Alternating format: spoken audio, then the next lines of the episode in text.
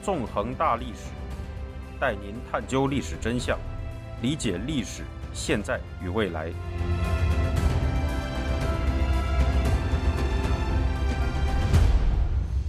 大家好，欢迎大家收听《纵横大历史》，我是主持人孙成。今天我们将继续进行韩战系列节目，讲述第三十五讲金氏王朝下。探讨一九五八年中共军队撤离北韩之后的苏联、中国、北韩关系，以及北韩政权在这个三方复杂关系当中的态度。如上一讲所述，尽管金日成在一九五七到一九五八年间对和中共渊源颇深的北韩延安派进行了大规模屠杀，但当时的毛泽东正在开始他和苏联争夺国际共运领导权的计划。为了和苏联进行斗争。毛泽东默许了金日成的这种清洗，并为了拉拢金日成，而在1958年撤出了驻扎在北韩境内的中共大军。对金日成来说，随着令他如鲠在喉的中共军队撤离北韩，他也可以获得更多自主权了。在这样的情况下，金日成向苏联展露了进行更多军事合作的意愿。这样，在苏联和中国之间的敌意日益加深的情况下，金日成开始采取在苏中之间周旋。实行等距外交的立场。事实上，在一九五七至一九五八年的大清洗中，金日成在消灭延安派的同时，也消灭了苏联派。但是，他对苏联派的清洗也得到了苏联的默许。这背后的原因，就要从苏联内部的政局说起了。自从苏共第一书记赫鲁晓夫在一九五六年的苏共二十大上进行了去斯大林化后，苏共内部以斯大林生前的亲信马林科夫。和莫洛托夫为代表的保守派就相当不满。一九五七年六月，这批保守派试图发动政变，但赫鲁晓夫在军方领袖朱可夫元帅的支持下挫败了这次政变。马林科夫、莫洛托夫等人也被打成反党集团，开除出党。对于赫鲁晓夫的这次党内清洗，朝鲜劳动党在同年七月四日迅速表示了祝贺。随后，北韩方面把自己正在进行的清洗。与赫鲁晓夫对反党集团的清洗联系了起来。由于金日成支持了赫鲁晓夫的这次政治清洗，因此莫斯科方面对金日成的批评变得十分微弱。金日成也就得以在清洗了苏联派的情况下，依然能够获得莫斯科的信任。从1958年下半年开始，苏联和中国的矛盾愈演愈烈。随着毛泽东发动疯狂残暴至极的大跃进。他的这一行为受到了苏联的明确反对。此外，在和西方阵营如何相处的问题上，双方也产生了巨大的分歧。苏联认为，在美苏双方都持有核武器的情况下，核战争会导致人类的灭亡，进而使共产主义无法实现。中共认为，新的世界大战必将到来，就算核大战发生，灭亡的也不会是人类，而是帝国主义。除此之外，双方的矛盾。还涉及到复杂的领土争端，以及对军事合作问题的看法。在这样的背景下，尽管双方的关系在一九六零年初一度有所缓和，但从同年四月起，双方开始在各自的报刊上发表理论文章，都以马列主义的正统自居，并攻击对方。苏共称中共为教条主义，中共则称苏共为修正主义。随着论战的升温，苏联在这年七月撤回了驻华专家。在这之后，尽管赫鲁晓夫在1964年10月被苏共内部的政变赶下了台，但在这之后，中共仍然攻击新上任的苏共第一书记勃列日涅夫在执行没有赫鲁晓夫的赫鲁晓夫路线。到1966年3月，随着中共拒绝出席苏共二十三大这一事件的发生，苏共与中共的关系宣告断绝。在苏共和中共从激烈论战。到走向决裂的过程中，东欧和蒙古的共产党都站在了苏联一边，而北越和北韩则成为了苏中双方争相拉拢的对象。值得注意的是，在历史上，越南和朝鲜都是中华帝国朝贡体系下的藩属国。北越和北韩在苏中决裂的情况下，采取与双方同时进行交往的对策，而非一边倒向苏共，不能不说有这样一种历史的原因。为了拉拢北韩。苏中双方都给了金日成巨大的好处。一九六零年八月，北韩派出代表团前往莫斯科，与苏联签订了贷款协定。苏联同意对北韩免除韩战期间的七点六亿卢布军事贷款，1.4亿经济贷款则可以延期偿还。在这之后，北韩一度采取了倾向苏联的立场，提出了彻底反对教条主义这个不点名攻击中共的口号。中共则立即给予北韩好处，在同年晚些时候和北韩签订了一系列协定，答应在1961至1964年间给予北韩4.2亿卢布的长期贷款，并承诺帮助北韩建设橡胶轮胎厂、无线电通讯器材厂、一批轻工业企业，以及提供棉纺织设备和无线电设备。到了这年12月，苏联又再向北韩送出一份大礼，和北韩签订了在1961至1967年间。给予技术援助和1961至1965年间的长期贸易协定，承诺帮助北韩大举建设钢铁工业、火电站、炼油厂、电影制片厂、麻纺厂、毛纺厂等工业设施，并向北韩提供原油、石油、机器设备、棉花等多种多样的商品，将双方的贸易额在五年内提升百分之八十。接着，金日成连续出访莫斯科和北京，在一九六一年七月六日和十一日。分别与苏联、中国签订了同盟条约，这样一来，金日成对苏联和中国实行的等距外交体系就建立了起来。在此后的几年里，金日成一直奉行着这个政策。尽管在这个时期，苏联和中国已经成了死对头，但北韩却同时是两者的盟友，并从苏中双方拿到了巨量的好处。这个情形也可以说是一大奇景了。听众朋友。您现在收听的是自由亚洲电台纵横大历史栏目，我是主持人孙成。不过，随着毛泽东在一九六六年五月发动文化大革命，中国的外交政策开始被毛派的激进路线支配，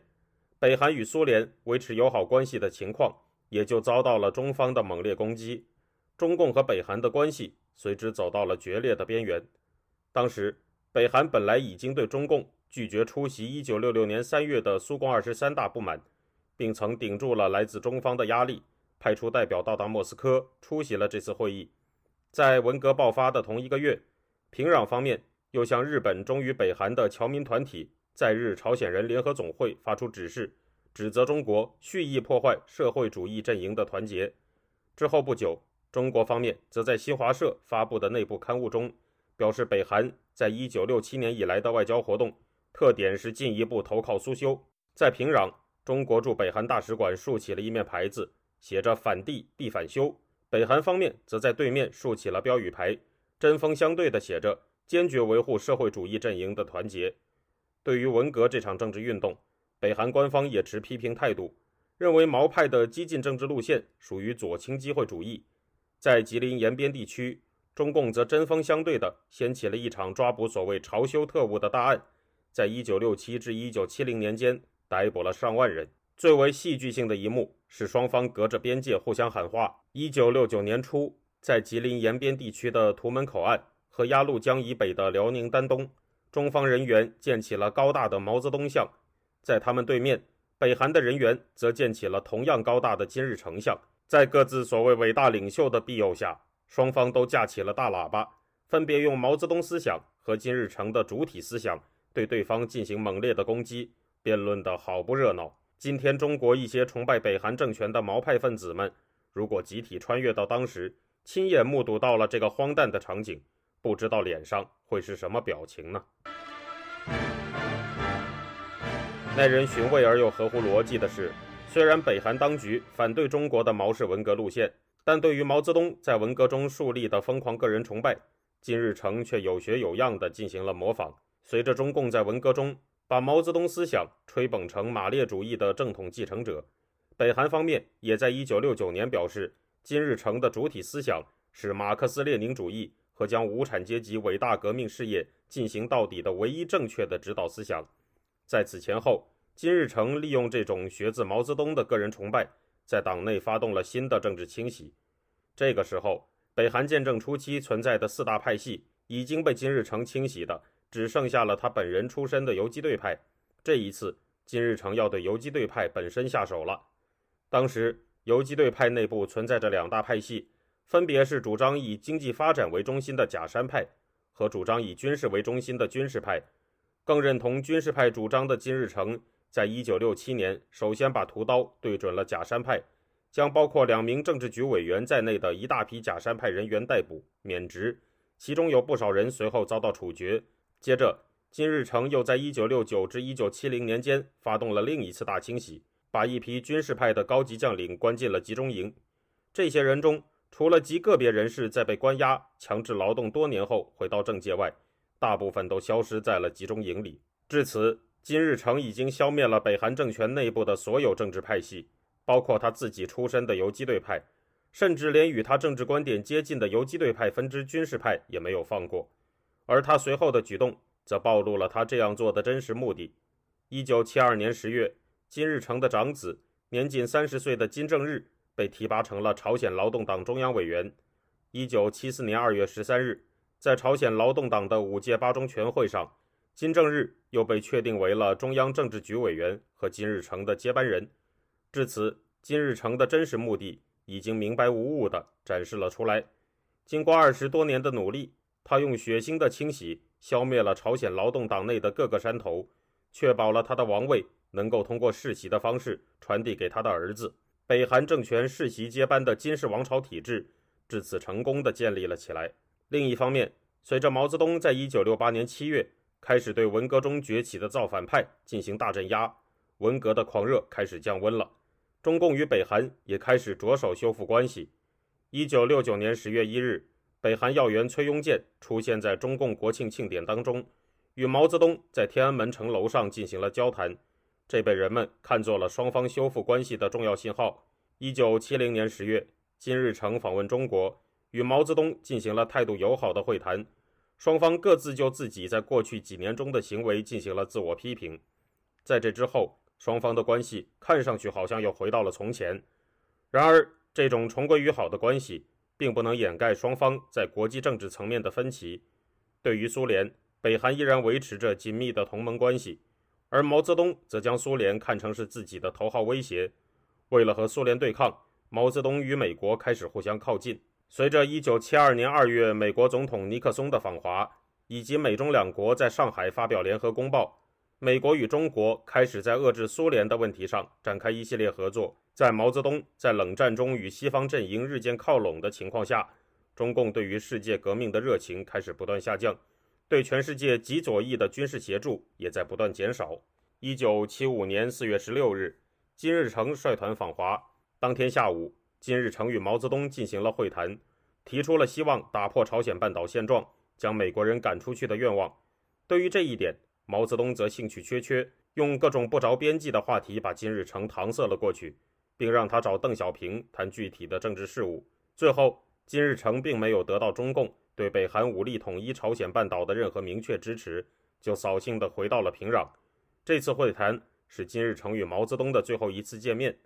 中共和北韩仅仅发表了充满外交辞令的联合公报，却没有达成多少共识。至此，斯大林通过韩战在远东构筑的整套体系，就在苏联、中国和北韩各怀鬼胎的互相算计与背叛之下，宣告土崩瓦解了。到1975年时，本来通过参加韩战被绑上苏联战车，为苏联提供向东南亚扩张通道的中共，已经成为了和西方阵营越走越近，开始与西方阵营合作封锁苏联南翼的势力。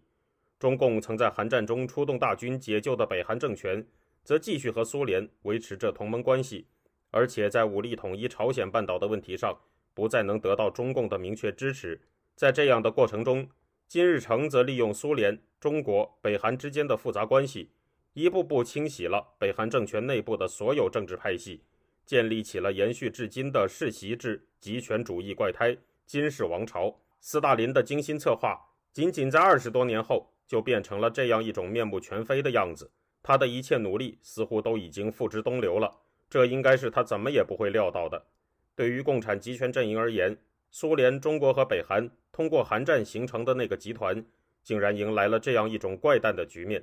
这不能不说是历史的吊诡之处。这也更加证明，共产集权势力尽管一直试图颠覆自由世界，但往往首先走向崩溃的会是他们自己。